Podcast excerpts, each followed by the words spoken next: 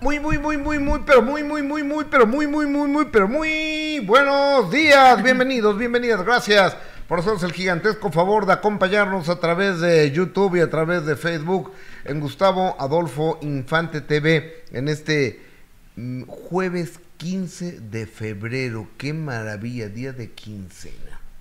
Día de quincena, gracias a Dios. Para la gente que trabaja, ¿no? Para la gente que no trabaja, pues no. Día de quincena. Aquí decimos ya chilló la rata cuando nos pagan la quincena. Entonces ya chilló la rata afortunadamente. Porque ya la debíamos. Oigan, sean todos bienvenidos. Es un honor, un placer, un alto honor y un alto placer el que estén aquí con nosotros, el que ustedes nos hagan el favor de vernos, de recomendarnos a través de compartir este programa, de regalarnos un like y de suscribirse a este canal. Los saluda Gustavo Adolfo Infante, programón que traemos el día de hoy a Claudia Isabel Espitia, a Norma Ramírez, a Mariana Gutiérrez, a todos ustedes, a Antonio Flores Quiroz, a toda la gente que se está eh, conectando con nosotros. Muchísimas gracias. Reciba Alberto Maqueda, como siempre, Miguel Roa, Leticia Chagoyán, eh, Campos, a todos ustedes, muchísimas gracias por darnos la oportunidad de estar a su lado. Y es Cajil Porras, ¿cómo estás? Buenos días. Muy bien, Gustavo, muy buenos días. Gustosa de saludarte este jueves, quincena, gracias a Dios, como tú lo dices. Llegamos arañándola, pero contentos y felices de saludarlos este jueves con buena información. Así que los invitamos a que se queden con nosotros hasta la una de la tarde, porque hay mucho que comentar, Gus, y por supuesto con esta triste noticia de la muerte de la actriz Sasha Montenegro, que ya estaremos recordándola, como siempre, Gus, a nuestro estilo y con una entrevista creo que fue la última que dio, ¿verdad? O Es que la dio en toda su vida. la no sé. última entrevista que Sasha dio. Eh, he visto entrevistas que le dio a Ricardo Rocha, por ejemplo, eh, pero después de, de Ricardo, creo que la única entrevista que dio eh, me la dio a mí. Bueno, me dio dos, una en la, en la colina del perro, allá en Bosques de las Lomas, una casa impresionante, y otra y otra en el foro de, de imagen televisión para un programa que se llamaba En Compañía de, En el foro de Cadena 13. de Cade- Cadena 3. Sí. Vamos a, a recuperar parte de, de ese material el día de hoy para recordarlos. Anoche que, que me enteré del fallecimiento de la señora Sasha eh, Montenegro quise eh, repetirla, pero pues, no tenía los elementos para, para poder hacerlo. Pero el día de hoy ya hemos hecho una selección definida de lo más representativo de esa conversación única con la señora Sasha Montenegro, una mujer bellísima que nace en Bari, Italia, en 1946, se va a vivir ella a um, Argentina y con 22 años de edad llega a México y, y llega partiendo plaza porque es una mujer hermosísima. Blanquestela Limón la toma como eh, su representada y cuando la lleva a los estudios Churubusco, pues los productores y los directores la quiero en mi película ya right now, hoy la quiero en mi película y este y empieza una carrera exitosísima de la señora Sasha Que era bellísimo. Sasha Montenegro. Ella se casó única, solo una vez, con el expresidente de la República, uno de los villanos para este país, José López Portillo. De los villanos para este país. Sí, no, y aparte qué mujer tan interesante, Gus, yo que estuve, eh, que, tuve la oportunidad de ver otra vez toda la entrevista, me pareció una mujer muy inteligente, primero muy inteligente, aparte de guapísima, y, y todo lo que tuvo que vivir después de su boda precisamente con, con López Portillo, ¿no? Que, que todos podíamos pensar, ah, pero se casó porque por dinero, porque... Pero todo lo que tuvo que vivir y enfrentar después de la muerte del ¿Y señor por qué no vamos de una vez con ello? Estuvo buenísimo, Gus. ¿Por Sí, qué, sí, por qué me no, parece perfecto. ¿Por qué no vamos de, de una vez? Estamos eh, recuperando esta conversación que en exclusiva tuve con la señora Sasha Montenegro, la reina de la sexicomedia, de las películas de ficheras. Ella hizo Bellas de Noche, eh, entre otras, y era el sueño erótico de millones de mexicanos Que era bellísima, de millones de mexicanos. Y, y no se unió ni se ligó ni anduvo con ningún cómico de la época, ¿eh? Con ningún cómico de la época. Y, yo creo que tampoco hizo mucha amistad con nadie de ellas. No, ¿verdad? Que, yo sepa, no. Bueno, pero se alejó mucho, Gus. Desde, que desde que se casó ya ella no... deja marcarle a Lin May porque anoche le marqué y me mandó un mensaje pero no lo he podido escuchar. y Lin May le, le, tocó esa época, ¿no? claro, de, de, las vedettes. Vamos a marcarle a, a, doña Lin May a ver si... Qué buena época, ¿verdad? A ver si me toma la llamada. Con Wanda Seux también, de las... Hola. Señora Lin May, ¿cómo estás? Hola, corazón, muy bien. Oye, mija, estoy al aire en YouTube, ¿eh? Ah. ¿Cómo estás? ¿Puedo hablar pues. contigo un minuto? Sí, claro. Oye, Milín, eh, ¿supiste que murió la señora Sasha Montenegro? Pues me estoy enterando ahorita, a pesar de que yo estoy en la casa de mi mamá, que son vecinas con Sacha, bueno, a unas cuadras, y hasta ahorita, pues me estoy enterando por ti que, que, murió. Yo la vi muy bien, la he visto muy bien. Nos hemos encontrado en, en las plazas aquí de compras y eso. Y no ¿En, ¿En Acapulco? No, en Cuernavaca. En Cuernavaca. Oye, este, pues que tenía cáncer de pulmón la señora y que, y que le dio un, ¿qué? ¿Qué, le dio? Un... Ay, derrame. Un, derrame. cerebral y el día de la noche de ayer fallece la señora Sasha Montenegro. Y a mí fíjate que lo, lo único que tenía Sacha que se fumaba tres cajetillas de cigarro al, día, eso es el problema, porque ella nunca, nunca la veía sin el cigarro en la boca, o sea que ese era un problema muy grave de ella, ¿no? Que, que yo siempre le decía, porque fumaba tanto, ¿no? Claro. Y eso yo pienso que fue el problema, pero pues este que se veía muy bien, muy guapa no, no, yo no sabía que estaba enferma, se veía muy bien. Yo tampoco lo sabía. Oye, Lynn, ¿y tú filmaste con ella películas, supóngome yo? Ay, sí, varias, varias películas hicimos juntas y además ella siempre estaba, este, eh, cuando descansaba, siempre estaba con un libro en la mano. Era una señora muy culta, muy, muy guapa, muy bonita sí, digo, yo todavía no lo creo, no lo puedo creer, pero sí me acaba de decir una compañera que, que murió, en, que está en el hospital Interlomax, y le digo, no puede ser, si, si me acaba de decir mi hermano que aquí en Cuernavaca, o sea que estoy así como que no sé, no sé ni qué, qué pensar y ahorita voy a, a arreglarme, a vestirme para ir a su casa a ver ha de estar cerrado, pues. Oye, Lini, ¿nunca tuviste amistad con ella? ¿Perdón? ¿Nunca tuviste amistad con ella? Sí, claro que sí, íbamos con, con nuestros hijos a, a, pasear y además estuvimos en el Blanquita mucho tiempo trabajando y los niños, nuestros hijos andaban corriendo por el foro. Fuimos amigas, fuimos muy amigas. Oye, y Sasha cantaba, ¿verdad? Pues sí, este, medio cantaba, sí, sí, sí, bailaba más que nada, ¿no? Le, hacían los imperios, le hacían este cuadros así para que ella saliera bailando y, pues sí, lo hacía muy bien porque además tenía muy lindo cuerpo, ¿no? Y, muy muy bonita ella toda. oye, Lynn, y con, no anduvo con nadie del medio, ¿verdad? Ni con eh, ni con Jorge Rivero, ni con Andrés García, ni con Jaime Moreno, ni con Sayas, ni con nadie, ¿verdad?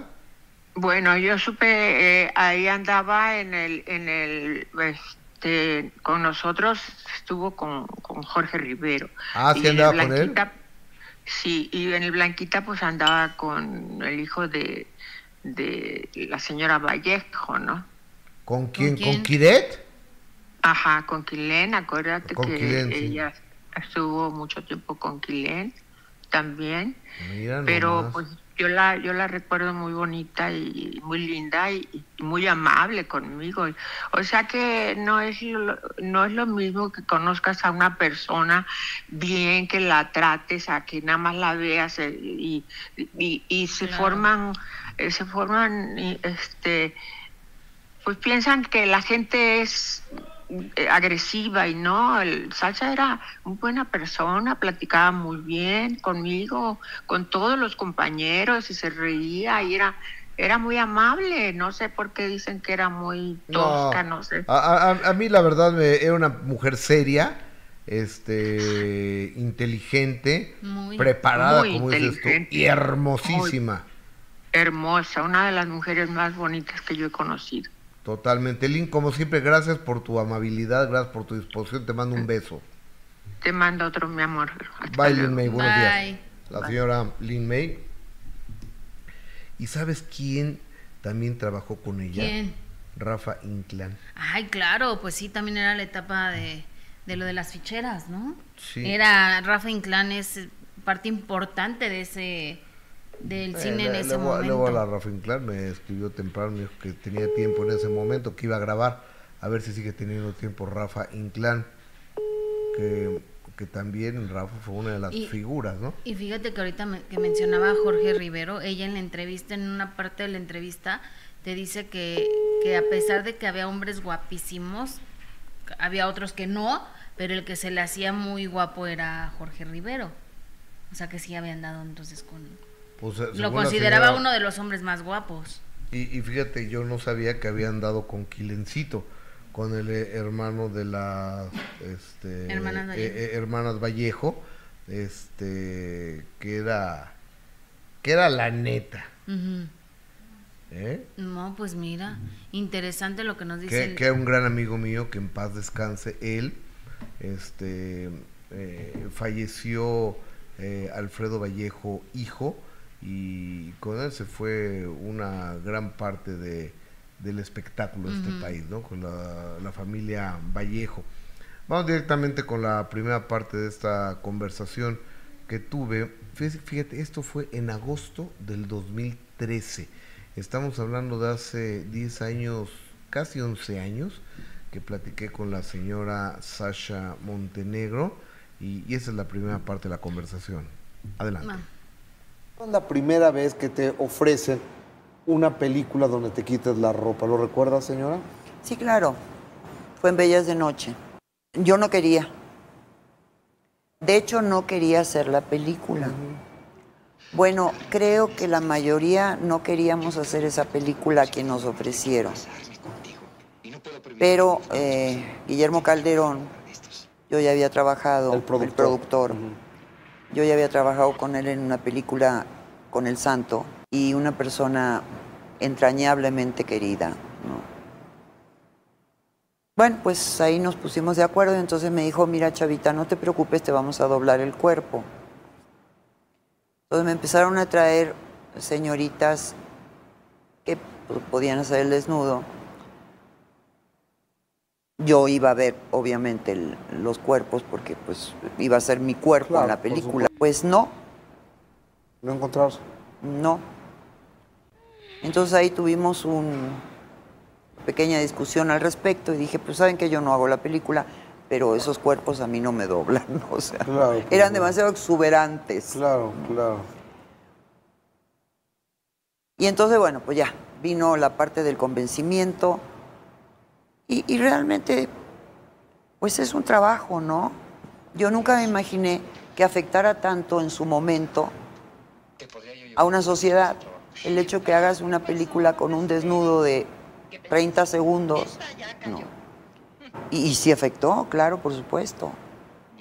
¿Cómo? Pues en su momento eh, la gente confunde muchas cosas.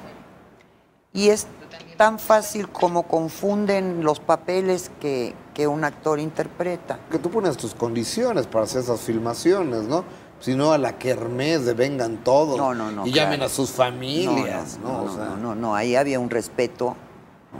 Ahí no quedaba más que el, camarógrafo, el fotógrafo, el director, el actor si tenía que estar en ese momento y la señora de vestuario, ¿no? que inmediatamente te cubría. Y no quedaba nadie más en el foro. ¿no? y, y, supongo, digo, y hoy en, en día estas cosas se hacen, ¿no? por respeto a los actores, ¿no? Porque no es fácil hacer un desnudo. ¿Nunca hiciste una escena de cama? No. ¿Te lo propusieron? No. No era en realidad el, el fin de estas películas, no el llegar a estos extremos. Todo era en base a una comedia. Y si me lo propusieron, la verdad no me acuerdo, pero no lo iba a aceptar tampoco. O- oye, ¿quién No. fue José López Portillo? Él no era un hombre malo.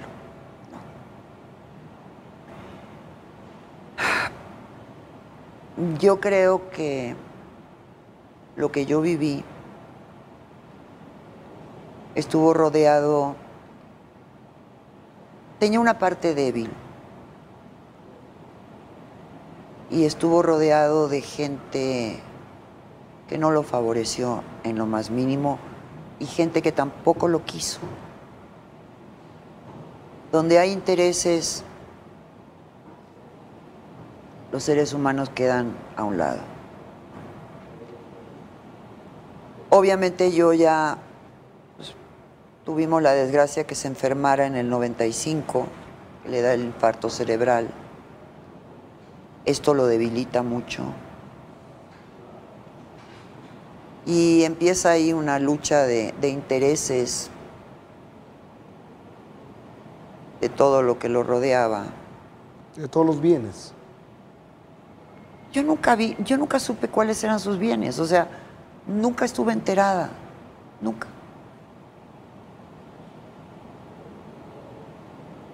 Creo que a la fecha tampoco sé. O sea, no te dejó No, no, en absoluto. nadando en billetes, en No, dólares. no, no, no me dejó nada, no nos dejó nada. no. Lo que sí nos dejó fue una cantidad de problemas y juicios terribles. Con su familia. Pues eh, yo no sé, pero ese juicio de divorcio que me pusieron fue para quitarme la casa. Esta casa él me la había dado en donación, La de la que se conoce como la colina. como la del famosa perro. colina del perro, que era una casa que era una verdadera porquería, esa es la realidad. Era un cascarón enorme. Entonces cuando viene todo este problema y, y se lo llevan a él y etcétera, etcétera, y él ya estaba muy mal, me acusan de golpes, injurias, Que tú lo habías golpeado. yo lo había golpeado, lo, golpeabas? había maltratado, para quitarme la donación de la propiedad. ¿Y si le llegaste a pegar? Ok. No. No, no, no, hasta que quede asentado en una entrevista que no. Yo, yo te veo en la cara que Mira, no. de haber sabido esto hubiera traído el libro donde él me pide perdón. Un libro que él escribió, se publicó y no lo sacaron a la venta porque en el momento que lo publican, o sea, que lo, lo manda a publicar, no lo sacan a la venta porque a mí me ponen una demanda de divorcio, no, para quitarme la donación. Pero de todas maneras, en los dos juzgados, en, los- en las dos primeras instancias, yo pierdo el divorcio. Cuando yo gano el divorcio, ya es a nivel federal, ya con los magistrados federales. Porque no había ningún elemento real donde existiera un maltrato, porque era muy obvio que se estaba tratando de, a través del divorcio y de esta acusación, revocarme la donación, ¿no? Entonces, yo gané ¿no? el divorcio, o sea, yo nunca, porque por ahí sacan los medios que eh, el señor se murió y entonces el, el divorcio quedó en nada. No, no es cierto. Yo gané el divorcio. Te divorciaste. El señor, yo nunca me divorcié. Ah, o sea, tú seguiste casada con él. Claro, a mí, a mí no me divorciaron, los magistrados federales no me divorciaron, no, no había causal de divorcio. no. Entonces, no me divorciaron. O- oye, Sasha, y, y después hubo un problema también con un primo hermano de José López Portillo, Guillermo Sí, López Guillermo. Portillo, que fue tu abogado y de repente mostró las garras, ¿no? Sí, porque se quería quedar con la propiedad también. Mira qué abusado. O sea, Todos te, se quieren quedar con la propiedad. te- te defiende y finalmente, ¿cómo quedaste con el señor Guillermo López Portillo? Se murió. No, le ganamos el juicio también. Mi abogado, nadie quería entrarle al asunto. Ya al final del divorcio, porque yo me di cuenta que Guillermo estaba llevando mal las cosas y posiblemente puedo creer que a propósito. Es la primera vez que te ofrecen Es parte de la conversación en exclusiva que tuve con la señora Sasha Montenegro hace 10 años y medio, en agosto del 2013, agosto, septiembre, octubre, noviembre, diciembre, enero, febrero. Sí, hace 10 años y medio. Toda una vida. 10 pues. años y medio que, que me senté por última vez con la señora Sasha Montenegro, después las veces que, que se le buscó, mandó a decir que ella ya no daba entrevistas. No, ya no, ya nunca quiso volver a hablar. O sea, como es, en este momento, esa entrevista que te dio hablando de todo, de, de lo, de su trabajo, de los desnudos, de las películas, de todo, ya no quiso volver a hablar Nunca más. nunca más. Nunca más. Y fíjate, una entre- también parte de la entrevista la pueden buscar en YouTube para que la vean toda, porque también es interesante lo que ella decía, que ella no quería ni casarse ni tener hijos. Y cómo conoció a- al señor López Portillo, también su historia, su historia de amor es interesante, Gus. Cómo no, creo que es una historia digna de que, de que la vean y ella, Sí. acuérdate que le gana una demanda a la periodista Isabel Arvide y le baja hasta una casa a Isabel Sí. Arvide por un libro que Isabel escribe de ella. Entonces, eh, Y además todo lo que tuvo que enfrentar también ella, ¿no, Gus? O sea, de, que, de todo lo que la tacharon a raíz de su matrimonio con, con López Portillo. O sea, porque la realidad es que se la acabaron durante muchísimos años. Tuvo que vivir muchísimas críticas, ataques y todo por precisamente cuando pues cuando decide tener una relación con el señor López Portillo, que era mucho mayor que, que ella. sí, se veía, se veía. bueno, sí, se veía. Exacto. veía que era ma- mayorcito el señor López Portillo que, que ella. ¿Qué dice el más importante de todos, que eres tú el público? Eh, gracias Alberto Maqueda, lo que me dices. Claudia Isabel Espitia Nava, hola amigos, buen día, bendiciones. eh, Híjoles, gracias por lo que me dices que soy mejor periodista. Eh, Norman Ramírez de plano, Sergio se pase, qué bueno que lo exhiban como es, porque él siempre lo niega. Mariana Gutiérrez, hola a todos, qué lindo día, abogada, ¿cómo estás? Antonio Flores Quiroz, mu, gracias. Eh, Carla Alicet, buenos días. Jenny Olivar, Carla Alicet llegando y dejando mi like, tú muy bien, ¿eh? Toda la gente que nos deja un like, gracias. Alberto Maqueda, un abrazo. Eh, Claudia Isabel Espitia Nava, gracias Gus, soy fan número uno y yo de ti. Diana Vázquez, hola amigos, muy buenos días. Ayer fue un triste San Valentín en la casa de los famosos, la salida voluntaria de Tali García. Ahorita Ay, hablamos de eso. Ahorita hablamos de eso. Norma. Padillo, hola, esta hermosa comunidad, gusto saludarlos, escuchar a Gus y a Jess. Hola, pero ya van a todo el mundo. Norma Padilla, tremenda historia la de Sasha y López Portillo. Alberto Maqueda, Carla Lisset, Carla Lisset, yo conocí a la señora y a sus dos hijos pequeños, los llevaba a jugar y pasear al parque Jungla Mágica, iban siempre con sus nanis y sus guardaespaldas, yo trabajaba ahí, estaba bien pequeña, 15 años, Norma Padilla, yo cu- recuerdo mucho en compañía de Sasha, muy interesante, qué difícil situación, eh, pasó aceptando al expresidente como pareja, qué joven se ve Gustavo en la entrevista, pues sí, Hace 10 años, ¿no? Hace 10 años y medio, pues era 10 años y medio más joven que ahora. Todos nos veíamos más Este- jóvenes hace 10 años. Carla Liseta ayer, Gus bien triste porque nadie de su equipo le contestaba para que, para que le ayudara con la transmisión de su programa y poder meter imágenes de Sasha. Pero Gus era de madrugada, la gente duerme. Sí, Eso dije, nunca reclamé nada. Ay, Gus, nos exhibiste. Dios. Dije que había hablado, que no sabían, que yo entiendo que la gente también de- descansa, que el único workaholic loco soy yo. Norma Padilla, tengo pésimo concepto del señor expresidente, pero Sasha es otra persona. No fue fácil estar con ese señor, es verdad que eso lo, le trajo muchísimos problemas a ella y a sus hijos. Oigan, gracias por todos sus generosos comentarios, los valoramos enormemente. María de León, wow, se te admira cada día más, Gus, gran periodista, saludos a todo el equipo, el mejor programa, gracias. Gracias. Leticia Lima, dejando mi like, mi querido Gus, gracias. Juan Vargas, hoy te ves muy guapa, Jessica, dice Juanito Beso, Vargas. Juan. Bueno, Juanito. Vargas. Beso. Bueno, dice Juan, pero yo le dije de cariño Juanito. Yo también le digo Juanito, ¿no? Por tan bonito mensaje. ¿Nos vamos con lo de la casa de los famosos? ¿Qué pasó? Estaba yo ayer al aire cuando de repente llega eh, el escandalazo de que Tali García, esta chica que además muy guapa, Ay, sí. se había salido, pero a ver, aquí la pregunta es, y la gente que lo está viendo, díganmelo por favor. Anda con Lupillo Rivera adentro de la casa, o sea, no tiene nada, no tuviera nada de malo, pero No, sí tendría algo de malo. si no fuera casada ella. Ah.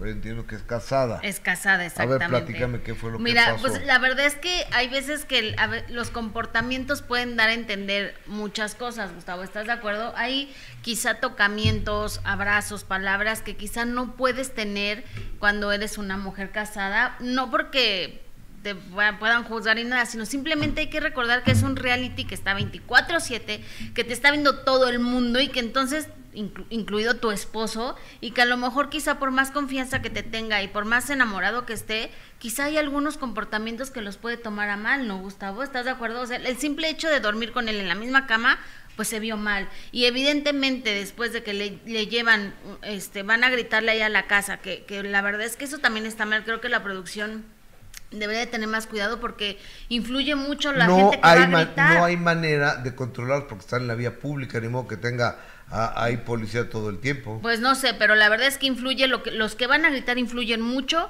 con el comportamiento de los que tienen los que están adentro y fue precisamente hicieron enojar. Es que era, fíjate que yo iba, yo quería que ganara Tali.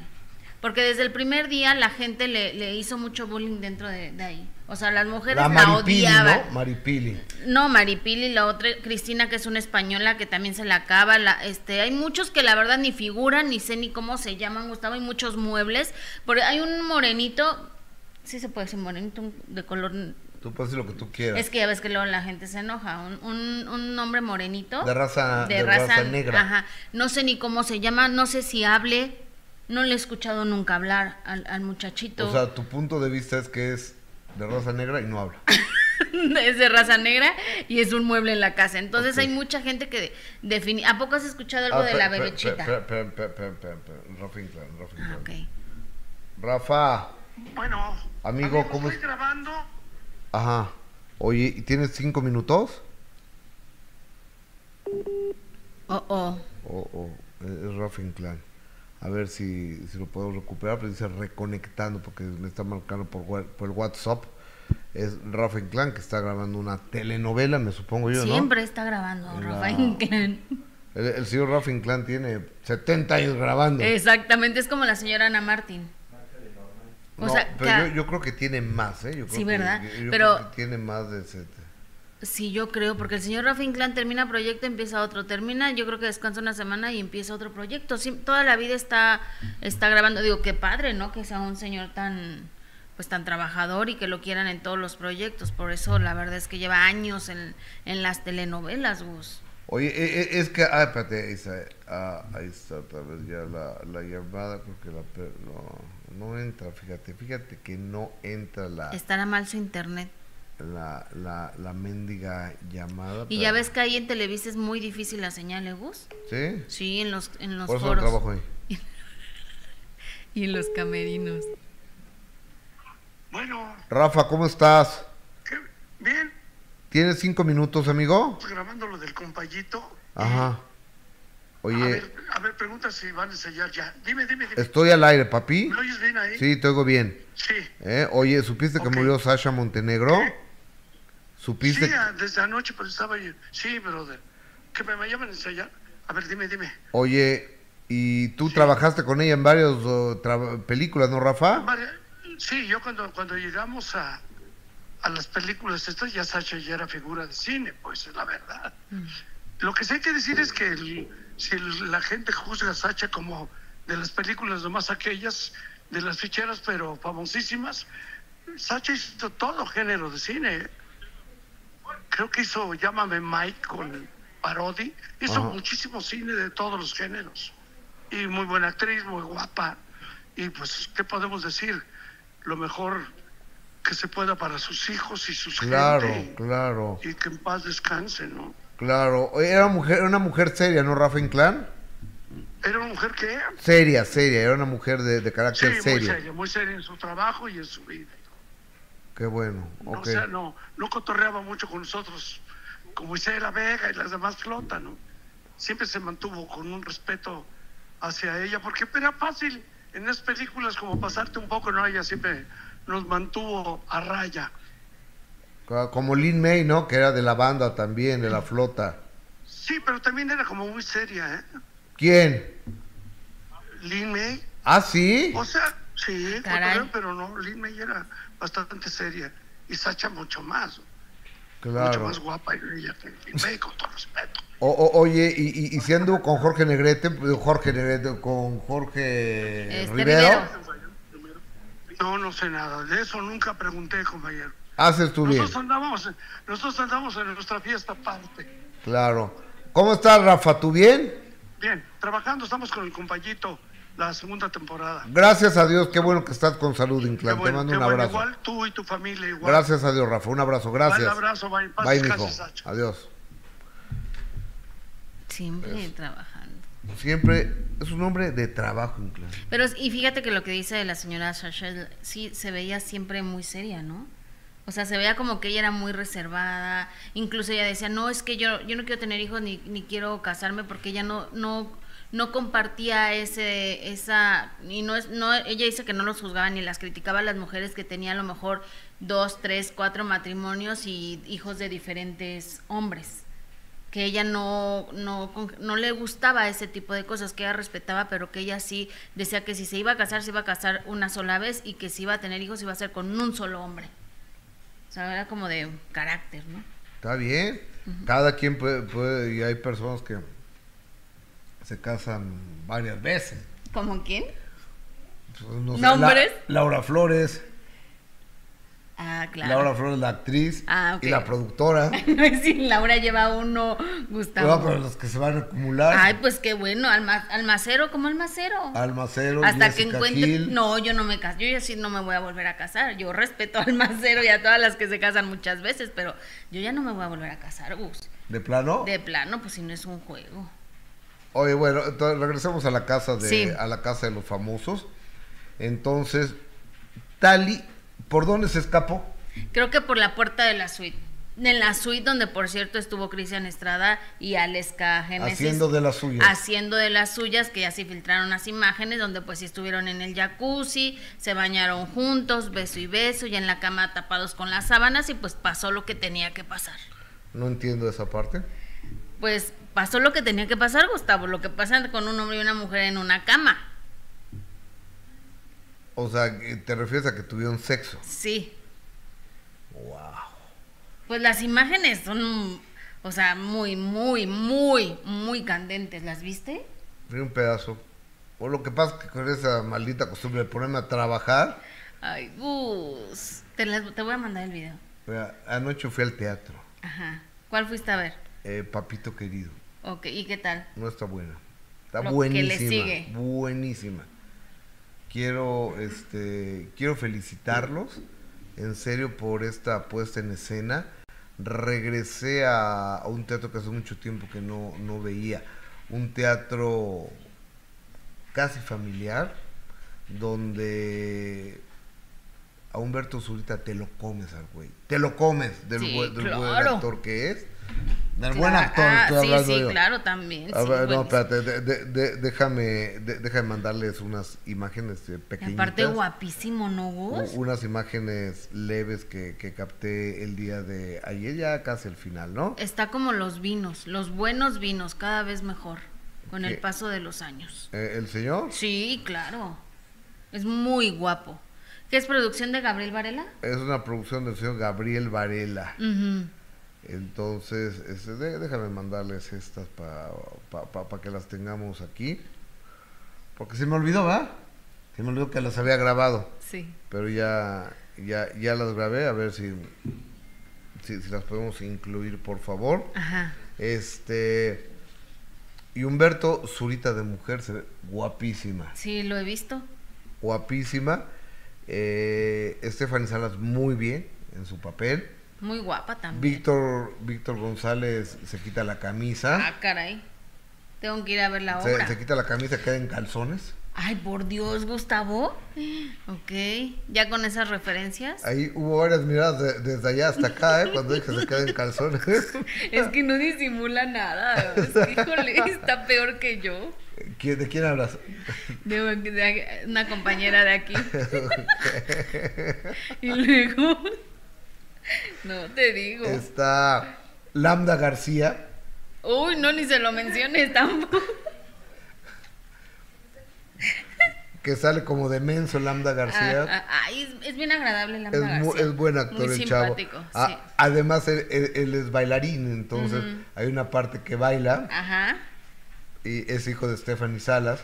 Mm, mira. Y este y saca a bailar a su mamá. Ay, voy a ir a verla, Gus. Se me está antojando muchísimo. Sí, no, no, una una gran pues. Y aparte la verdad Gabriel Varela que le echa siempre muchísimas ganas a sus producciones, ¿no? Sí, totalmente. Que, la verdad es bien... Ah, te encontré.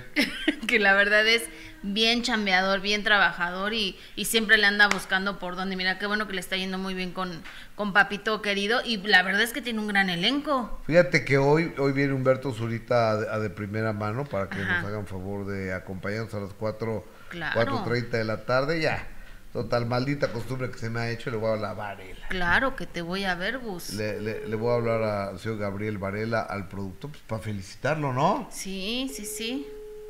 Porque este.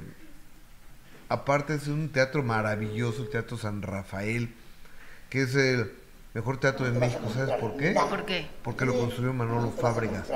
Que Manolo Fábregas, pues no contesta. Manolo Fábregas, este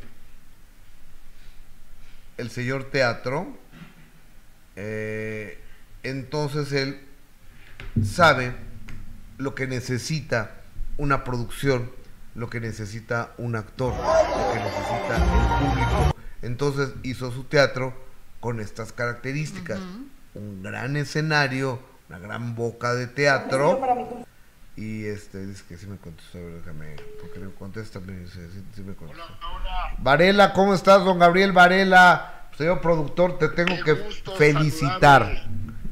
Ay, muchas gracias, Gustavo Adolfo. Oye, qué puesta tan redonda, tan bien hecha, tan bonita montada, qué teatrazo es San Rafael, el mejor teatro de este país. Qué boca de qué boca de teatro, qué qué gran, eh, se ve perfecto de cualquier lado, se escucha sensacional desde cualquier sitio, 1400 personas. ¿Qué te atraso y qué gran puesta, Gabriel Varela? Te lo agradezco de todo corazón tus palabras. Pues sí, papito querido, ha sido una gran bendición. Como tú sabes, pues recorrimos toda la República Mexicana durante un año y medio.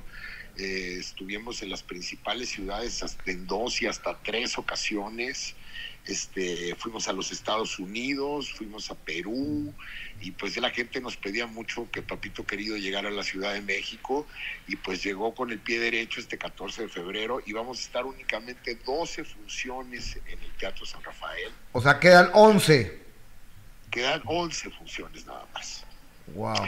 Entonces yo le recomiendo al público que de verdad te hagan caso, porque creo que Humberto Zurita está dando una cátedra de actuación y creo que la gente sale muerta de la risa. Oye, qué, qué gran actuación de Zurita.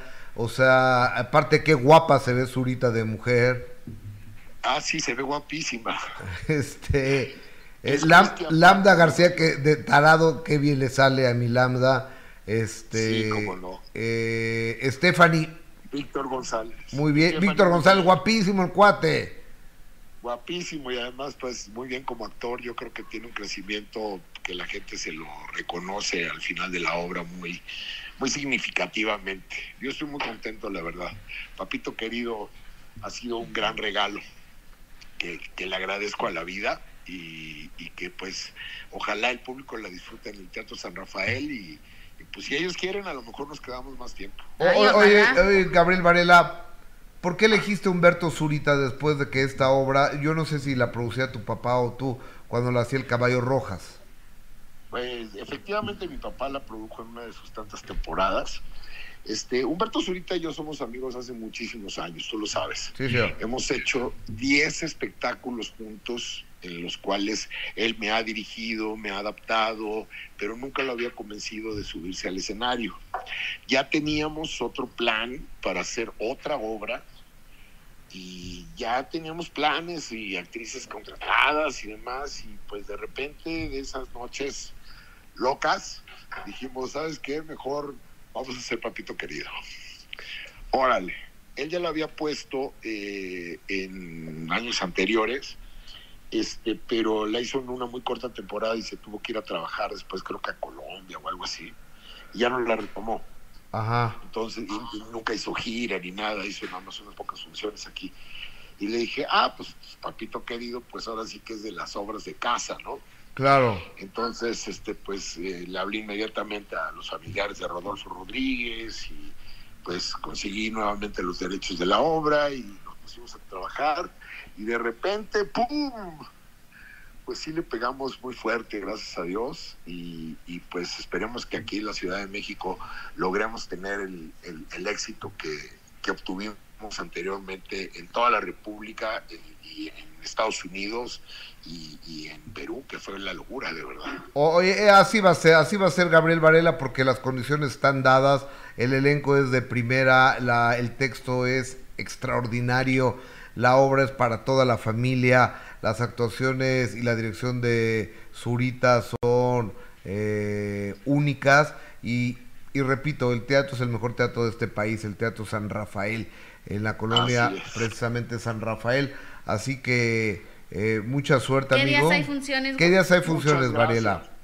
Tenemos función este sábado a las 6 y 8.30 y el domingo a las 5 de la tarde. Boletos a la venta en Ticketmaster y en taquillas del Teatro San Rafael. Hoy jueves y mañana viernes no hay. No, hoy, hoy ni jueves ni viernes. Están nada más sábados y domingos. 12 únicas funciones, de las cuales quedan 11. Así que córrenle porque están volando los boletos. Varela, un abrazo, Gabriel. Felicidades. Un abrazo, Gustavo. Gracias. Muchas gracias por tus palabras. Muchos saludos a todos por allá. Con mucho Gracias. cariño, Gabriel. Buenas tardes. Gracias, mi hermano. Bye bye, mijo. El señor Gabriel Varela. Qué padre reconocer el trabajo también de Pues es que hay que reconocer Claro. las cosas bien hechas. las cosas buenas y Gus. Y Eh. Gabriel Varela le ha echado muchísimas ganas durante muchos años. ¿No? Y qué bueno, como él dice, que, que le supo dar donde con papito querido. Por supuesto. Tengo comentarios de mis patrones, que son ustedes, el público. Estoy esperando tus comentarios, por supuesto. Eh, Maite Velázquez, saludos. A veces no alcanzo a escribir, pero siempre los veo. Eh, Maite Velázquez, Anaí de León, Guanajuato. Qué bonita te ves, Jessica. Tú también súper guapo, Gustavo, gracias. Gracias. Honey B, saludos, good duo. Ojalá Tali y Lupillo no se hayan enamorado. Sería verdadera falta de respeto para la familia de Tali. Yo creo que sí. Sería una falta de respeto. Andrea Jiménez, muy guapa y excelente trayectoria de Sasha Montenegro. Eh, hay un video en TT de Tali, acepta que sí siente algo por él. Eh, que no, no sé qué sea TT, Telemundo debe ser, pero no es de palo, dice, y ahora, y horas después se escapó. Es que por eso dicen que decidió salirse Gus. Aurea Vega, jaja, se brincaron de información, la casa de los famosos, Humberto Zurita, pues sí, así es esto. Así es la charla. Así es la, la conversation. Eh, la conversación. Perdón, es que hablé en inglés. Oiga, Jessica. Blanca Estela, que regale unos boletos al señor Varela. No, pues yo- eso ya no depende de mí. Eh, pero en realidad el cuarto tierra acorraló a Tali ayer, revisa los videos, la traicionaron. La tía Mana Gustavo, por favor, pregunta al señor Varela si viene a Milwaukee. Pues le voy a preguntar la próxima vez. Eh, sí que se moche con el tío Gus con unos boletos. Este, Melissa Montoya, me encantaría ver esta apuesta acá en San Francisco, California. Eh, bueno, ok, bueno, muchísimas llamadas, muchísimas Sí. llamadas, no, comentarios del más importante que eres tú, el extraordinario y maravilloso público. Exacto, pues oye, pues muy triste que Talia haya decidido salirse, creo que también es una, una señora, porque ella está casada y tiene hijos, que es una señora que, que tiene muchos problemas emocionales, que lo primero es que ella esté bien, que esté bien con su esposo y que esté bien con sus hijos, y si decidió salir con toda la conciencia de lo que eso, eh, las consecuencias que le iban a traer, creo que hay que respetarlo, aunque yo creo que era una de las favoritas para, para ganar vos. ¿No? Ni modo, ya, como haya sido que la traicionaron o que se estaba enamorando, la cosa es que Haya salió. sido como haya sido. La cosa es que ya está afuera y ya no hay forma de que pueda regresar desafortunadamente, así que ahora pues mi gallo será Lupillo Rivera que sí está muy triste, a lo mejor algunos critican que estuvo mal que se acostara con, con Lupillo, que durmiera con él, esa amistad tan estrecha que ¿Y tenían. tú crees que estuvo bien? No, pues yo creo que está mal, ¿no? Gus?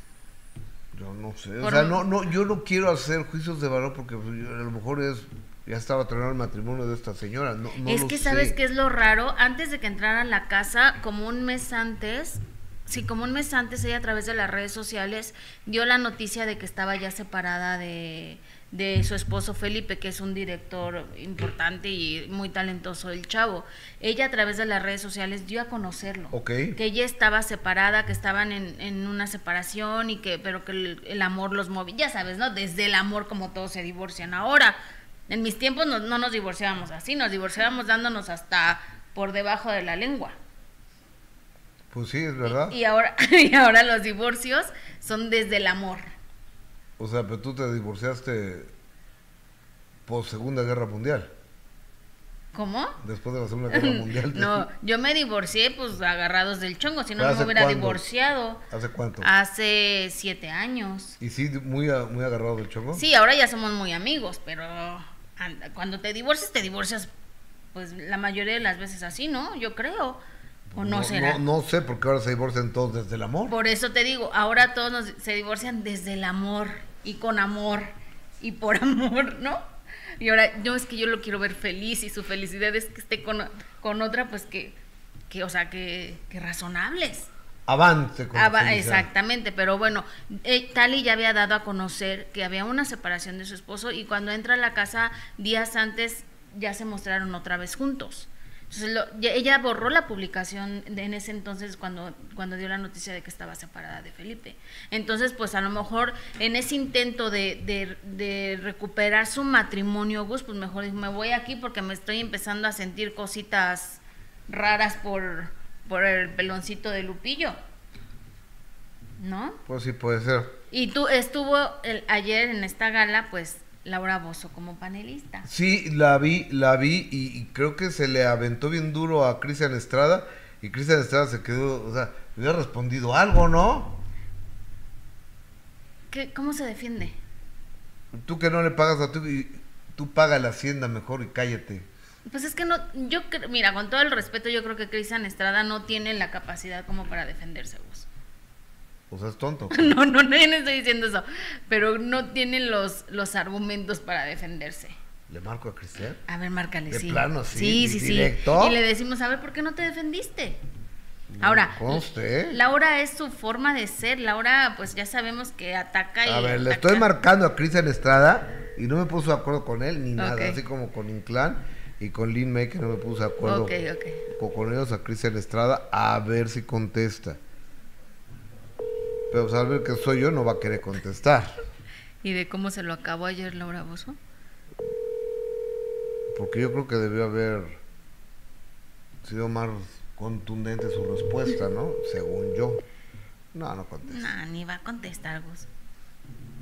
Pero la verdad es que Cristian, pues, pobre chavo, ¿no? Nada más se reía, no sabía ni qué, ni qué decirle.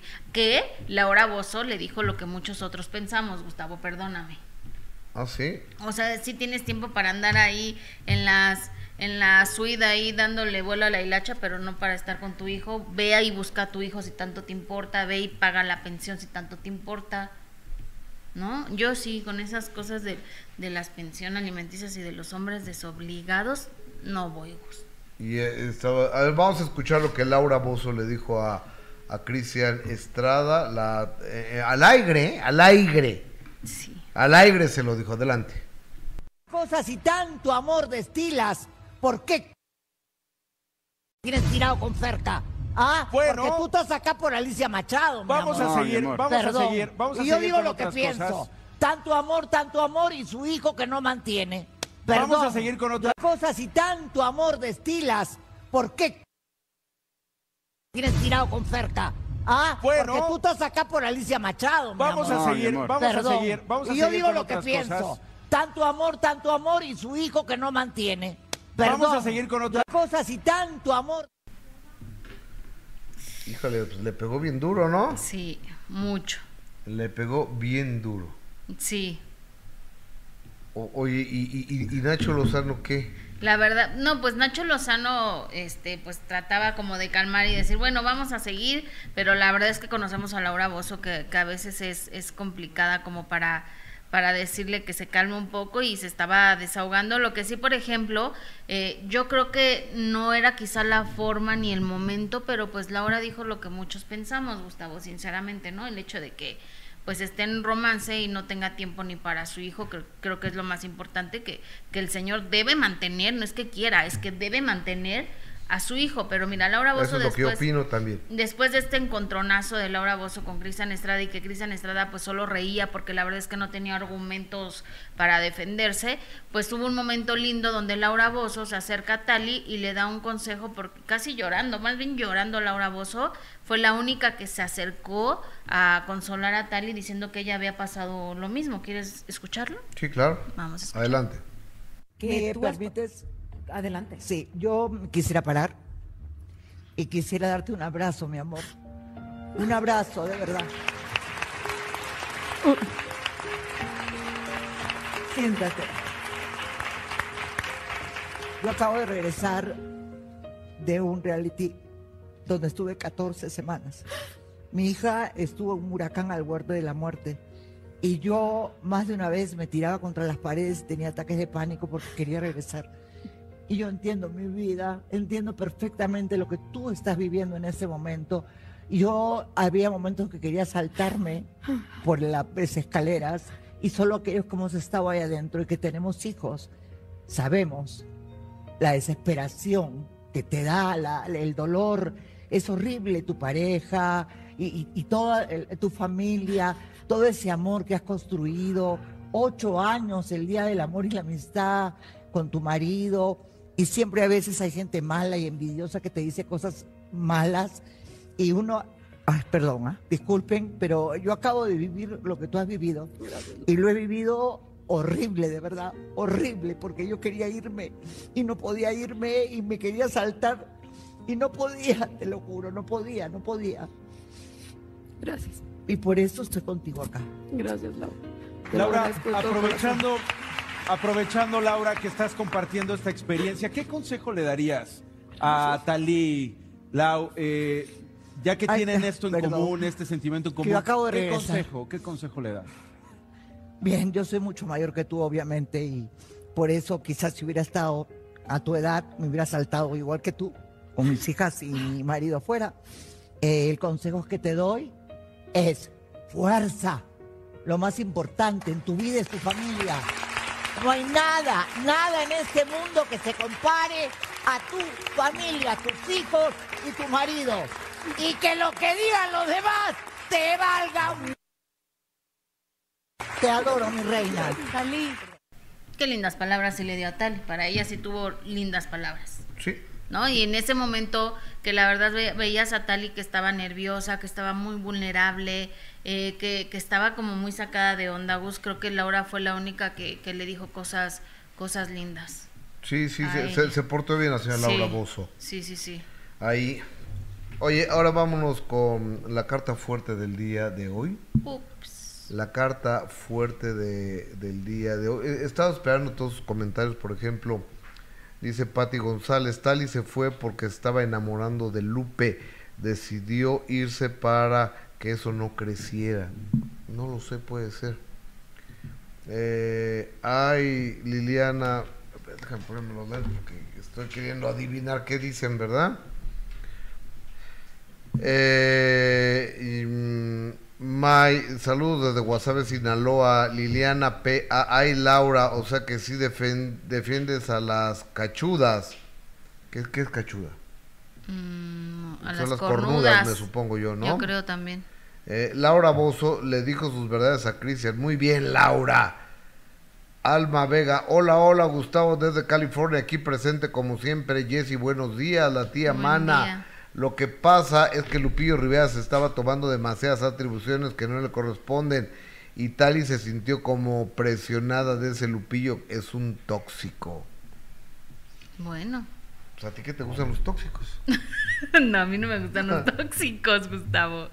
Bueno, pero pu- pudo haber parecido, ¿no? Oye, ¿y si se puede pasar lo de Mafe Walker o no? Que está también en la casa de los famosos allá en Colombia. Si sabes quién es Mafe? No, ¿quién es? La que habla con los extraterrestres. Ah, mi amiga. Tu amiga y que está súper viral. La cara con los marcianos. La que habla con los extraterrestres porque pues está en un reality y sigue allá hablando con los extraterrestres. Oye, pues, imagínate, porque aparte, la ventaja, ¿eh?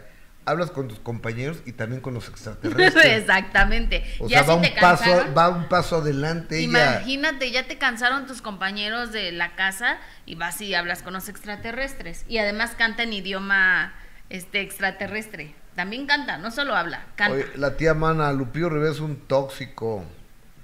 Eh, la verdad yo pienso que cualquier mujer saldría corriendo de las garras del tóxico tóxico. ¿Qué, qué no se puede pasar? No sabemos. ¿Qué, qué, no, eh, qué, qué pusieron? Es que no vi por qué trae. Ah, ok. Bueno, no, no sabemos si lo podemos... A ver, pásenlo, ya total. que- Vamos a ver a la que habla con los marcianos en la casa de los famosos. Cantando. Colombia. Ca- ¿Canta, en, canta en, en idioma extraterrestre? Pues claro, Gustavo, ¿qué pensabas? ¿Que nada más hablaba? Estoy un tarado yo. Ah, a ver, a la cantante extraterrestre. Bien, me vine a trastear y en esta casa me voy a quedar. Bien, me vine a trastear y en esta casa me voy a quedar.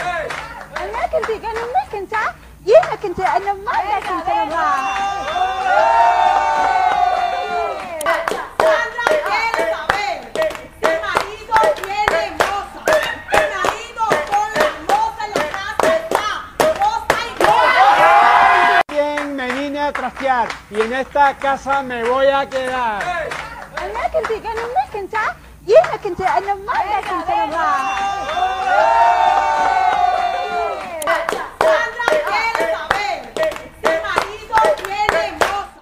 Yo opino que el fentanilo daña el cerebro de la gente.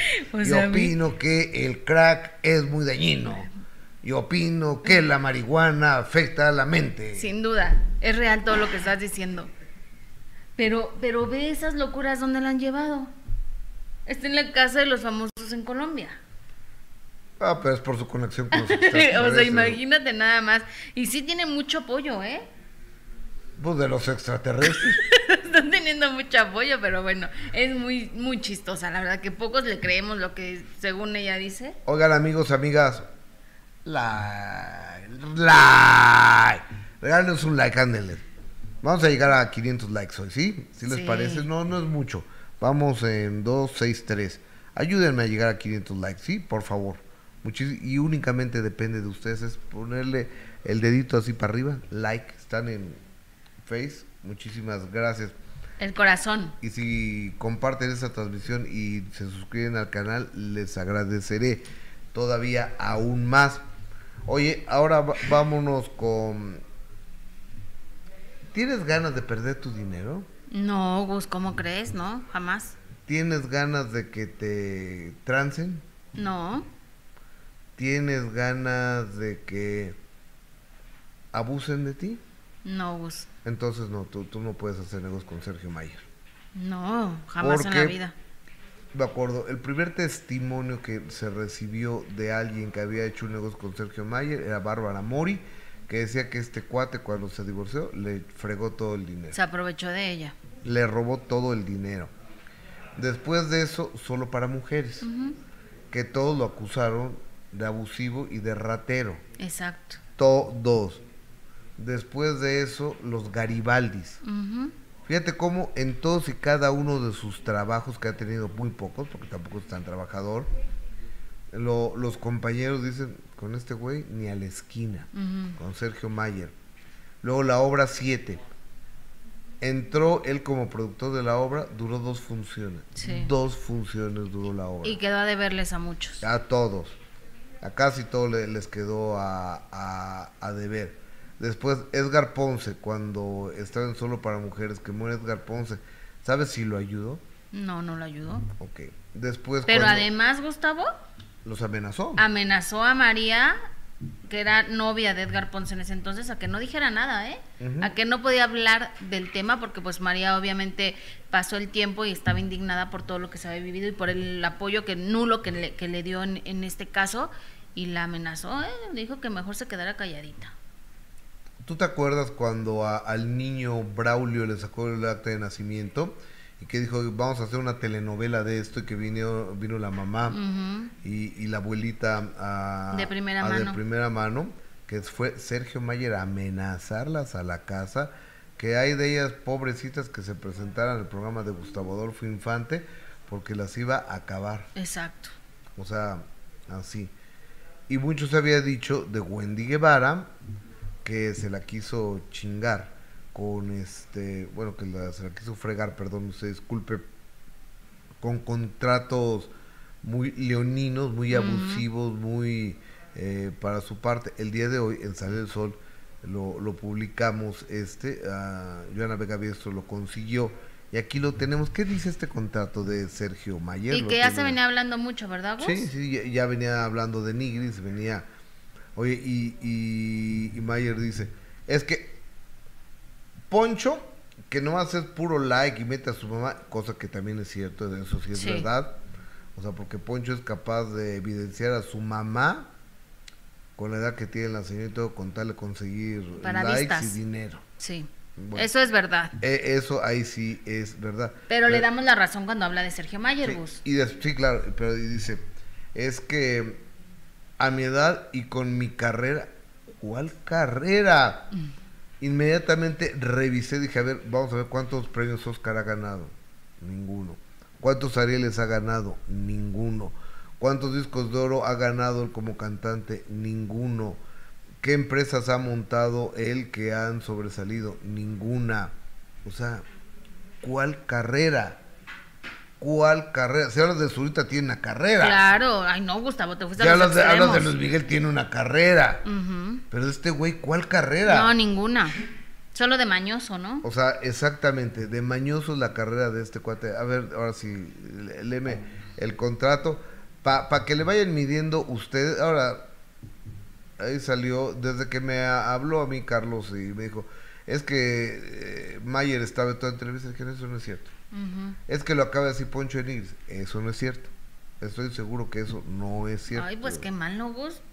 No, Deberían de considerar no. cómo tienen un personaje así. No, Porque además hasta subió él un video ayer burlándose de que para los... Ahorita lo vemos, ¿te parece? Vamos No, con lo no, de... no, no me interesa- me interesa verlo. Vamos a ver el contrato, el contrato sí lo vemos. Sí, ¿Te claro, parece que adelante. pasaron en exclusiva de Sale el Sol eh, este contrato donde evidentemente pues confirma lo que ya había dicho Wendy Guevara y que se quería aprovechar de ella y es a quien corresponda mediante la presente. Yo Luis Carmen Guevara Venegas hago constar mi consentimiento expreso para que el señor Sergio Mayer Bretón actúe con libertad y con fines comerciales en mi representación profesional y artística.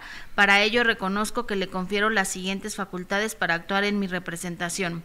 Para que formalice todo tipo de acuerdos, contratos, convenios que resulten necesarios para mi participación en campañas publicitarias, para cobrar, recibir y realizar todo tipo de pagos a mi nombre por mi participación en campañas publicitarias para autorizar y revocar el uso y explotación de mi imagen dentro de los materiales y o contenido- contenidos generados para campañas publicitarias, para contratar espacios y o medios publicitarios en mi favor.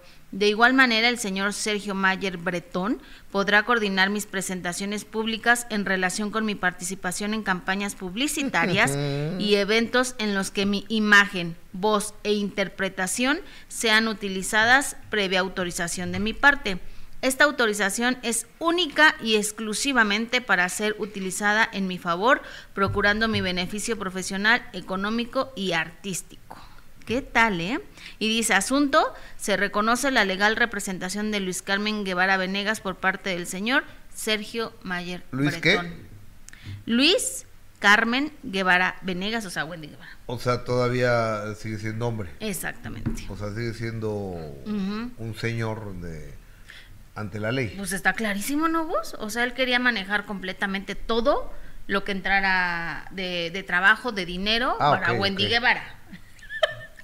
De que entrada Sí, económica. no, pues, yo de eso me estoy refiriendo. Exacto.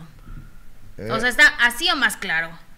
¿No? Ya no es de que se Cuando más de dice. tres te dicen que estás borracho, vete, Exactamente. vete, vete a dormir. Y mira que también Wendy, que tuvo una, supuestamente una buena amistad dentro de la casa de los famosos, para que ella se, se atreviera a decirlo, eh, es porque pues así están, o sea, las cosas así sucedieron, usted ya escuchó el contrato y él quería ser el representante de todo lo que, lo que hiciera eh, Wendy Guevara, obviamente en lo económico el porcentaje mayor iba a ser para, para él, ¿no? Como, em- como empresario. Anaí de León, Guanajuato, es exclusiva de ustedes, Gus, no te las roben. Este, ¿De qué habla? No sé. Marta Ruiz Gus, ¿por qué no la meten a la cárcel si es un delincuente? No tengo idea. Eh, Mariana Gus, su ex esposa, María Fernanda, ex Garibal, no, eh, ¿cómo se llama la ex esposa de este cuate? Luisa Fernanda. Luisa Fernanda. Cuando habla de Sergio, se percibe como que le tiene miedo. Por supuesto que sí.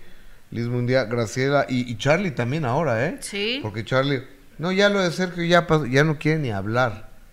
Pues lo ha de tener amenazado o algo. Y con eso que dice que es cercano a Clara pues, o sea, Claudio, ojalá lo aclares, porque yo, yo no votaría por ti si sigues con Sergio Mayer en tu equipo, ¿eh? Y hablo muy en serio. Graciela Garamendi, saludos, hace tiempo que no la vemos aquí en el chat, a quién, ah, a Tortita Pascualita, ¿qué le hicieron, eh, mi amiga? ¿Qué le hiciste? No, yo nada, Gus.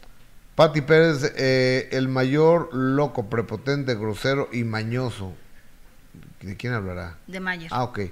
Minerva Villarreal, Sergio Mayer no tiene ni premios TV y novelas, es un abusivo. Eh, Anita, carrera de raterillo. Eh, Pati Pérez, eh, Sergio Mayer es un patán. Bueno, de no voy a hablar de sus hijas ni de su esposa. Tiene, eh, Alberto Maqueda tiene carrera de empresario, cantante, actor, político, productor y en todos muy malo. ¿Quién es Luis Carmen?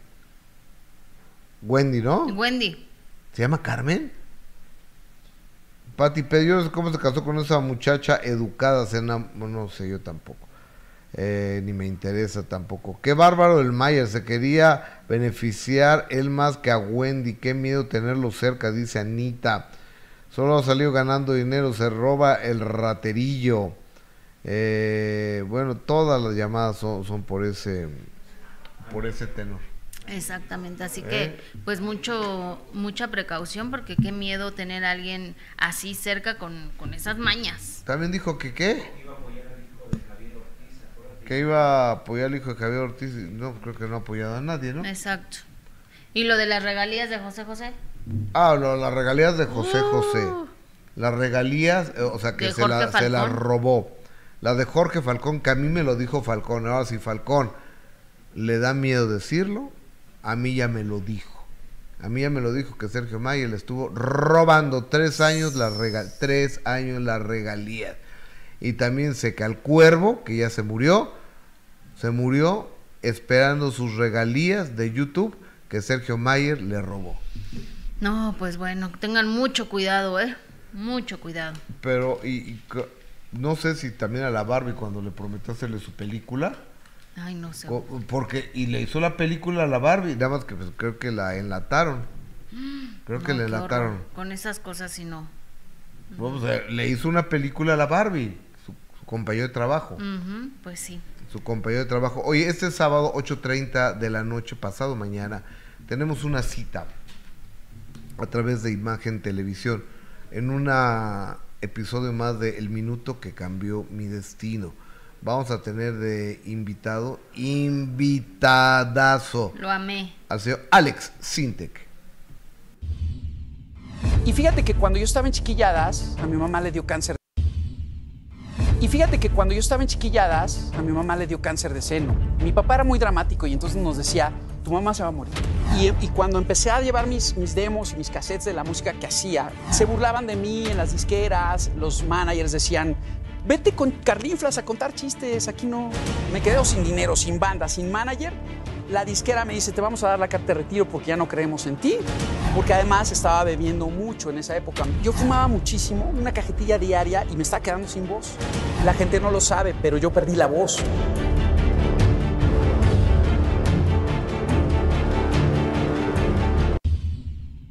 Y fíjate que cuando yo estaba en chiquilladas, a mi mamá le dio cáncer de seno. Mi papá era muy dramático y entonces nos decía, tu mamá se va a morir. Y, cuando empecé a llevar mis, mis demos y mis cassettes de la música que hacía, se burlaban de mí en las disqueras, los managers decían, vete con Carlinflas a contar chistes, aquí no. Me quedo sin dinero, sin banda, sin manager. La disquera me dice, te vamos a dar la carta de retiro porque ya no creemos en ti. Porque además estaba bebiendo mucho en esa época. Yo fumaba muchísimo, una cajetilla diaria y me estaba quedando sin voz. La gente no lo sabe, pero yo perdí la voz.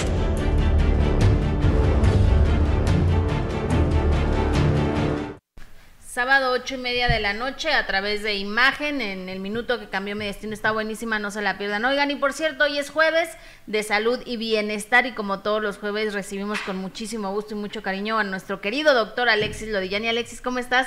Muy buenas tardes. Muy bien, gracias. ¿Tú qué tal, Jessica? Bien, contenta de saludarte este jueves de salud y bienestar, porque aparte siempre nos das consejos de cómo cómo vernos, cómo sentirnos mejor y además hoy traes un tema interesante, las consecuencias de la obesidad que muchas veces no lo tomamos en cuenta hasta que ya no hay nada que hacer o hasta que ya es muy tarde. ¿Estás de acuerdo? Estoy de acuerdo. Eh, pues bueno, estas últimas dos semanas hemos platicado por qué subimos de peso, o sea, por qué tenemos sobrepeso, por qué tenemos Sí. obesidad, cuáles son las causas y todavía no qué podemos hacer al respecto, que lo vamos a ver después. Pero creo que es importante tanto un tema de físico, es decir, metabólico, como un tema psicológico, el qué tiene que ver que, pues, que, estés- que tengas sobrepeso o que tengas obesidad, ¿no? O sea, los doctores en sí no lo vemos de una manera estética. O sea, definitivamente cuando subes de peso, pues no te queda la ropa, estás más cansado, no duermes igual, no eres los, o sea, no tienes esa agilidad, no tienes la energía, etcétera, etcétera. Y muchas veces, pues nos critican porque decimos que, pues, que, que somos medio, ¿qué, ¿qué será? Que somos medio despectivos hacia la gente con sobrepeso y con obesidad, y en realidad no. Simplemente nosotros lo vemos como una enfermedad. Y entonces, y aparte, perdóname, ¿estarás de acuerdo que lo desvirtuábamos hace muchos años porque decíamos y veíamos que si el niño estaban gorditos, no, es un niño sano. Exacto, Es- sí. Si está gordito es un niño sano, está bien alimentado y la realidad es que no es así. No, no es. En los 50 esa campaña se hizo con, con los famosos Gerbers y entonces así pues se veían gorditos y demás y pues consideramos que estábamos sanos. Y pues nos hemos dado cuenta que no, y 60-70% de nuestra población tiene sobrepeso y obesidad, lo cual nos indica que no somos una sociedad sana. Y pues muchas personas dicen, no, pues es que simplemente porque no me queda la ropa o porque no me veo estéticamente bien o porque no correspondo al patrón de estética pues ideal es el problema y en realidad no. En realidad el problema es que es una enfermedad que desen- eh, desencadena en algo que se llama síndrome metabólico. Y eso es de lo que vamos a platicar. O sea, ¿cuál es el problema de estar, de estar obeso? Lo primero tenemos que definir cuál es la diferencia entre sobrepeso y obesidad. Y para esto tenemos algo que se llama índice de masa corporal. Y el índice de masa corporal se refiere a una relación entre nuestra talla, o sea, nuestra altura y nuestro peso. Y luego les voy a poner la fórmula, la pueden checar ahí en todas mis, mis redes y la van a poder ver. Pero lo sano es estar entre 20 y 25. Arriba de 25 es sobrepeso y arriba de 30 es obesidad. Y la diferencia aquí, obviamente la tienes que preguntar, ¿cuál es la diferencia entre sobrepeso y obesidad? La diferencia, Jessica, es que cuando tienes sobrepeso, la grasa que acumulas, la acumulas afuera de la cavidad abdominal. O sea, las mujeres en general tienden a acumular en cadera y en muslos y los hombres en abdomen. Eso está fuera de, digamos, lo que son los cuadritos. Cuando ves una persona en la playa y trae cuadritos, esa es la pared abdominal. Cuando tienes obesidad, empiezas a acumular grasa dentro de la pared abdominal. Y eso condiciona a un síndrome metabólico. Y eso es lo que vamos a platicar. Y pues bueno, ahora yo le voy a dar la bienvenida a Gus, ¿no? Pe- Perdón, señor, es que tuve que, que- que- que ir a un mandadito. ¿Cómo estás, Gus? Bien, amigo, ¿tú cómo estás? También muy bien aquí. Platicando de las consecuencias de por qué tenemos, o sea, qué pasa cuando tienes sobrepeso y por qué, o sea, está mal tener obesidad y sobrepeso. No nada más porque físicamente. Claro, o- oye, amigo, a ver. Estuve en Dallas, eh, Dallas Forward, Dallas, Texas, el fin de semana. Y en Estados Unidos está ultra de moda utilizar el Ozempic, que es, entiendo, digo, eso es lo que escuché. Y no sé si, si sea cierto, es una medicina para la diabetes. Es un medicamento para diabetes. Y justo por eso escogí este tema, o sea, porque como que lo fue llevando y cuando hablamos el Sí, fin de semana que me preguntaste, sí, pues no te iba a poner a explicarte todo lo que sucedía, pero aquí lo, lo, Oh, lo vamos a empezar adelante, a ver. por adelante, por favor. Ok. Entonces, les estaba platicando que el problema no es que, o sea, no te queden los trajes o que estéticamente no te veas bien, sino que empiezas a tener problemas metabólicos. Claro. Y creo que todo mundo que se ha hecho un perfil, o sea, se han sacado sangre y han visto sus números, de repente se dan cuenta que tienen el colesterol elevado, que tienen el triglicéridos elevados, que empieza a haber algo que se llama resistencia a la insulina. Y es aquí donde entra este medicamento. Cuando hay resistencia a la insulina, te lo, te lo voy a tratar de explicar de la manera así más sencilla a ti y Sí, a, por y a favor, todos. por favor. Cuando tú comes un carbohidrato o una proteína, entra al cuerpo, lo empiezas a digerir en el estómago, pasa al intestino delgado y en ese momento, digamos que manda una señal al páncreas cuando detecta que hay carbohidratos, manda una señal al páncreas para que secretas insulina. ¿Por qué? Porque esos carbohidratos se van a transformar en glucosa. O sea, en azúcar. En azúcar, exactamente. Y el azúcar es nuestro combustible. Vivimos de azúcar. Tenemos otros combustibles, pero ahorita nos vamos a enfocar en ese. Entonces, pues el azúcar per se no nada más así viaja por tu sangre y se mete a la célula. Necesita algo que lo acarree. Algo que, que se acople a él y lo meta a la célula. Y eso se llama insulina. Entonces, en una persona normal como tú o yo, comemos un carbohidrato, secretamos X cantidad de insulina, agarra esa glucosa, la mete a la célula para convertirse en energía y por eso pensamos, nos movemos y sentimos. ¿Va? Ok. Cuando todo el tiempo estamos comiendo carbohidratos, todo el día estamos comiendo carbohidratos, algo que no es natural al ser humano, porque no, así no evolucionamos con carbohidratos. O sea, si analizan en la naturaleza, hace millones de años solo teníamos carbohidratos en las frutas, en la miel, en las moras. Ok. ¿no? Sí, no sí, podíamos comer otra cosa, porque en una no conocíamos el fuego, no teníamos agricultura. Entonces, estos eran nuestras únicas fuentes de carbohidratos. Entonces, diario no comíamos carbohidratos. Y las frutas son de temporada, entonces a veces aparecían y la miel de abeja pues está un poco difícil agarrarla si pues, no tienes protección y pues las moras de vez en cuando.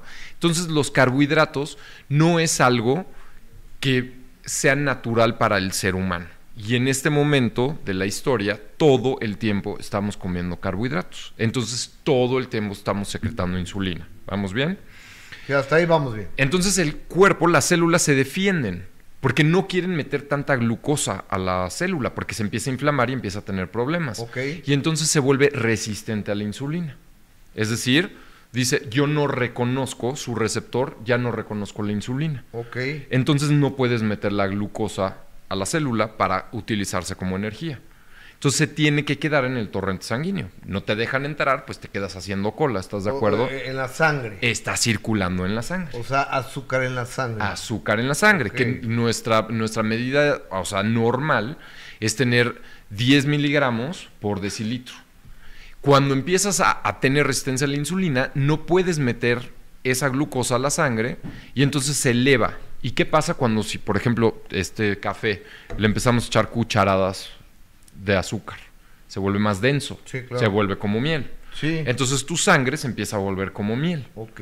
Pero pues tiene que tener una cierta densidad para poder llegar a tus arterias más delgadas, a tus venas más delgadas. Sí, eh, si es como miel, pues Eh, no eh, llega. Todo eso lo estoy entendiendo muy bien hasta ahorita. Si no llega, pues entonces no se oxigena. Y si no se oxigena, se empieza a necrosar, se empieza a morir. Y por eso los diabéticos empiezan a, tener problemas de vista y empiezan a tener problemas neurológicos y empiezan a tener problemas de amputarles dedos, pies, Eh, etcétera. eh, es tremendo eso, es, Es trem- tremendo. tremendo, tremendo. Es tremendo. Entonces, pues lo que haces es que, bueno, puedes hacer muchas cosas, pero lo que hicieron específicamente con este medicamento, así como con la metformina, haces que los receptores celulares sean más sensibles a la insulina y que metas esa glucosa a la célula. Y entonces bajas tus niveles de ¿Y adelgazas? Eso sería, por ejemplo, si tienes diabetes, para lo que está indicado. Sí. Pero si, por ejemplo, comes como una persona normal, entras en una dieta, que no, no voy a decir que una dieta sea que tengas que comer tantos, eh, mili- tantos gramos de carne y tantos... No, una dieta que empieza a comer como persona sana y que no tengas ningún problema, le metes este medicamento y entonces eso, lo- esa glucosa en exceso que se convertiría en grasa, la empieza a meter a la célula y así bajas de peso. Entonces sí, sí funciona, pero no te está dando el permiso de que comas todo, hagas todo, porque va a llegar un momento en que se va a volver también resistente. a la Oye, y insulina. ahora, ¿no hay rebote de los Zempic? Pues debe de haberlo. Todavía es un medicamento relativamente nuevo.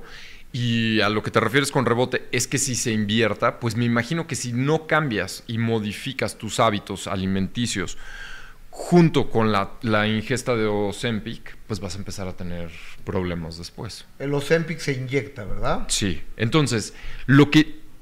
O sea, digamos que, que podrías utilizarlo y lo, como lo están utilizando los nutriólogos en Estados Unidos, los bariatras en Estados Unidos, los, los eh, internistas en Estados Unidos, es como, como un aliado aparte de llevar una nutrición sana. O sea, no porque de repente digas, ah, ya salió este medicamento, puedo hacer lo que quiera, te va a resolver el problema. Eso, o sea, eso lo quiero dejar muy claro. Claro. Entonces, o sea, te va a, digamos que a... Ayudar. Ayudar y hacer muchísimo más eficiente el tratamiento que estás llevando si lo utilizas, pero si no llevas tratamiento realmente no, no va a do- funcionar. Doctor Lodillani, ¿y qué pasa, por ejemplo, con los medicamentos que se han prohibido, tipo este Redotex? Ok. Ya estamos así cambiando completamente el tema, pero el Pero red- es lo eh, mismo para adelgazar, ¿no? Sí, bueno, pero funciona en un mecanismo diferente. Ahorita hablamos de un mecanismo de acción que es básicamente que trabaja sobre el receptor de la Pero que- célula. pe- perdón, amigo, qué bueno que lo explicas que es totalmente diferente porque uno piensa que es lo mismo. Ah, ok. Entonces, todos los medicamentos tienen diferentes mecanismos de acción. Este que acabamos así de describir fue el mecanismo de acción que trabaja sobre el receptor celular para que pase la glucosa y la meta a la célula. El Redotex trabaja sobre la hormona tiroidea. Trae hormona tiroidea que regula tu metabolismo, trae tor- eh, T3 y entonces acelera tu metabolismo y entonces quemas mucho más rápido la grasa. El problema es que todo cuando te, te juegas con hormonas hay algo que se llama retroalimentación positiva o negativa. Si tú le metes una hormona externa, el órgano o el tejido que secreta la hormona naturalmente va a dejar de secretarla. ¿Sí? O sea, tienes algo dentro de tu cuerpo que mide los niveles de, pues ya sea de testosterona, de estrógenos, de hormona tiroidea, de insulina, todo eso está medido. En el momento en el que siente que hay un exceso, entonces le dice a la tiroides, deja de producir T3. Y entonces tú ya no estás produciendo T3. Y entonces en el momento en el que retiras el medicamento, pues entonces ya te vuelves hipotiroideo. Y ese es el problema. pero eh, esa la prohibieron, por algo debe haber sido, ¿no? Este, no, no está prohibida. O sea, se puede. ¿no? ¿no? o sea, hay Redotex, eh, creo que es F, y hay Redotex, la normal. Y no está prohibida, sino que se tiene que dar con una indicación médica y se necesita de una receta. O sea, si tienes un paciente que, por ejemplo, ten- tiene disminuido la tiroides, pues entonces le das Redotex, pero no la puede utilizar todo el mundo. Todo el mundo piensa que, pues porque eh, Chanita o el tío Pepín o la tía Patty o la tía Lola utilizaron eso y les funcionó, te va a funcionar a ti. Y eso es un gran problema que tenemos en, en medicina, ¿no? Que todo el mundo se anda recomendando cosas Sí, sin sea, tener eh, idea de eh, qué está el- pasando. El, gran problema es el Google. Porque ya todo mundo Se receta, se autorreceta por el Google. Todo el mundo se autorreceta por el Google. Bueno, no y tú mucha gente. y, y las recomendaciones. O sea, pues si ya estamos en este tema, pues, o sea, en Estados Unidos, porque es que no tenemos tanta estadística en México, antes los antidepresivos los utilizaba pues gente mayor, 50 años, 60 años. Correcto. Ahorita ya están viendo que aumentó un 60% a gente mayor de 60 años y ya tenemos gente de 20 años utilizando antidepresivos que no están recetados por un psiquiatra, que se los están recomendando pues sus cuates. Entonces vas a tener una población que se vuelve adicta a un medicamento que sí, que lo venden en una farmacia, pero al final si no lo estás utilizando como, como una terapia médica, pues se convierte en una droga. O sea, la única diferencia entre una droga y un medicamento es como esté indicado. O sea, tú puedes utilizar marihuana de manera curativa porque tiene una indicación médica o la puedes utilizar de manera recreativa y entonces ahí se vuelve una droga. Ok. Igual hay muchos medicamentos que, que la gente los utiliza de manera recreativa y entonces se vuelven drogas y de manera indicada por un doctor que hizo obviamente estudios, que tiene un diagnóstico, que va a llevar un tratamiento, es un, es un medicamento. Wow. Ok. Oye, Entonces, síguele, por va, favor, pero sí, o sea, esa pregunta que me hiciste sí puede funcionar y como te dije, pero vamos a llevarlo de la mano. O sea, no nada más de repente vas, te vas, te vas a inyectar, Claro. a ver qué pasa. Entonces, tenemos algo que se llama síndrome metabólico. Y ese síndrome metabólico, después de esta explicación, depende de insulina. Entonces, si todo el tiempo estás detonando insulina, vas a empezar a tener estas, manifestaciones, que simplemente son signos y síntomas de este síndrome metabólico. El que se te eleve el colesterol, el que se eleven los triglicéridos, el que la glucosa en sangre esté elevada, en que tengas hipertensión y que obviamente tengas obesidad. Entonces, lo que queremos es revertir estos signos. Ok. Y hay un estudio muy interesante que hicieron, que es un bypass gástrico, que lo que hacen en un bypass gástrico es que unen, es- tenemos el, el tracto digestivo es básicamente un tubo. Entonces te saltas el estómago, lo cortas y unes el intestino a la parte de- superior del estómago. ¿Y por qué no se hizo desde un principio y así evitamos la obesidad? Porque una, no está indicado en todos los pacientes, necesitas tener un 40, eh, 40 de índice de masa corporal para poderlo indicar.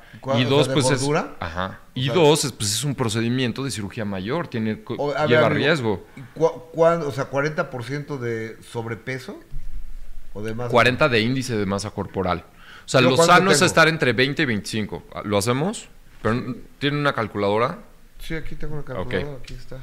¿Cuánto mides, Gus? 1.66. Ok. 166 por 166. Multiplica. A ver, calculadora la estoy haciendo. Pe- Perdón, perdón. 1, espérate, ay. 1.66 por 1.66 Igual. es igual a 2.7. Ajá, Ok. 2.7. Este número que le sale lo vamos a dividir entre su peso. ¿Cuánto pesas? 72.900. 72,900 entre 2.7. 72.9. Entonces tengo No, el no, pones 72.9 A ver, espérate, ok. 72.9 entre entre 2.7. 2.7, Ajá. 27. 27. Ok. Este es el índice de masa corporal de Gus. Lo sano que recomienda la OMS es que estemos entre 20 y 25. Eso no, nos- ya me no- fregué, ¿ves? bueno, no estás tan mal. Estás en sobrepeso. De 25 a 30, lo que estaba platicando con Jessica, es sobrepeso. De 30 a 35 es obesidad y de 35 para arriba es obesidad mórbida. Ok. Entonces, si tienes 40, pues obviamente estás en obesidad mórbida. No, tú no estás, tú no, tú no eres candidato para hacer cirugía. Tú nada más tienes sobrepeso. La grasa que tienes la tienes acumulada afuera de la cavidad Sí, abdominal, en la panza, sí. en la panza, Sí, sí, sí. pero no dentro de tus órganos. No es grasa visceral, que no, yo sí sé. O sea, cuando, cuando tienes 30, obesidad, es que ya empiezas a tener grasa dentro de, de tu cavidad abdominal, que es grasa visceral, y esa es la que eh, condiciona a tener hipertensión, a tener resistencia a la insulina, a tener diabetes, a tener eh, colesterol elevado, triglicéridos. ¿Ok? Tú tienes que tener 40 para que se te indique un bypass gástrico. Ok. Tú no eres candidato. No, no, no. Y, y no te vas a someter No. a una cirugía pues de, de riesgo Innecesaria. innecesaria para ti, porque pues, o sea, lo primero que así juramos nosotros los doctores es no dañarás, y entonces eso te puede dañar. El juramento de Hipócrates. Es correcto. Entonces, como, eh, digamos, como estudio, se pusieron a ver que cuando le hacen a los pacientes bypass gástricos, disminuye, ¿por qué? Porque cortan una parte del intestino que es la que manda la señal al páncreas para que secrete insulina. O sea, digamos que ya no secretas insulina. Ok. Ok, lo quitamos. Entonces, 83% de diabetes se revierte, hipertensión 63%, colesterol elevado 61%, ovario poliquístico también se revierte. Obviamente grasa abdominal baja, eh, reflujo gastroesofágico, dolores articulares. Todo esto notan cuando quitan los receptores que mandan la señal a que secretes insulina. Entonces, lo que nos está diciendo es que el problema es la insulina, ¿no? Entonces, ¿qué tenemos que hacer para controlar la insulina? ¿Por qué? Porque si tú tienes mucha insulina circulando en sangre, es, un- es una hormona altamente inflamatoria. Entonces, tus arterias se van a inflamar y entonces ya no se vuelven tan flexibles. Y al no ser flexibles, pues entonces incrementa tu presión arterial. Y al incrementar tu presión arterial, pues obviamente corres el riesgo de infartarte y de morirte. Si tienes resistencia a la insulina, va a aumentar tu glucosa y no van a circular como debe de circular esa sangre. Entonces tus tejidos se van a empezar a entrar en hipoxia y a necrosarse. Y entonces empiezas a tener problemas de diabetes. Y de lo que se muere nuestra población es de hipertensión y de diabetes. Entonces, ¿qué tenemos que hacer? Tenemos que bajar la insulina. Y la única manera de bajar la insulina es bajar nuestra ingesta de carbohidratos. ¿Sí? Entonces, nuestra alimentación tiene que estar basada en proteínas, en grasas de buena calidad, en verduras, en frutas, en nueces, semillas y moras, como si fuéramos cazadores recolectores. Esto sería lo ideal. Ahora, si todo el tiempo estás comiendo cosas procesadas, y cosas procesadas me refiero a carbohidratos, porque si te fijas, la gran mayoría de los productos que están en los anaqueles en las tiendas son carbohidratos. O son derivados de maíz, o son derivados de harina de trigo. Correcto. O, peor aún, contienen algo que se llama jarabe rico en fructuosa. Jarabe de maíz rico en fructuosa.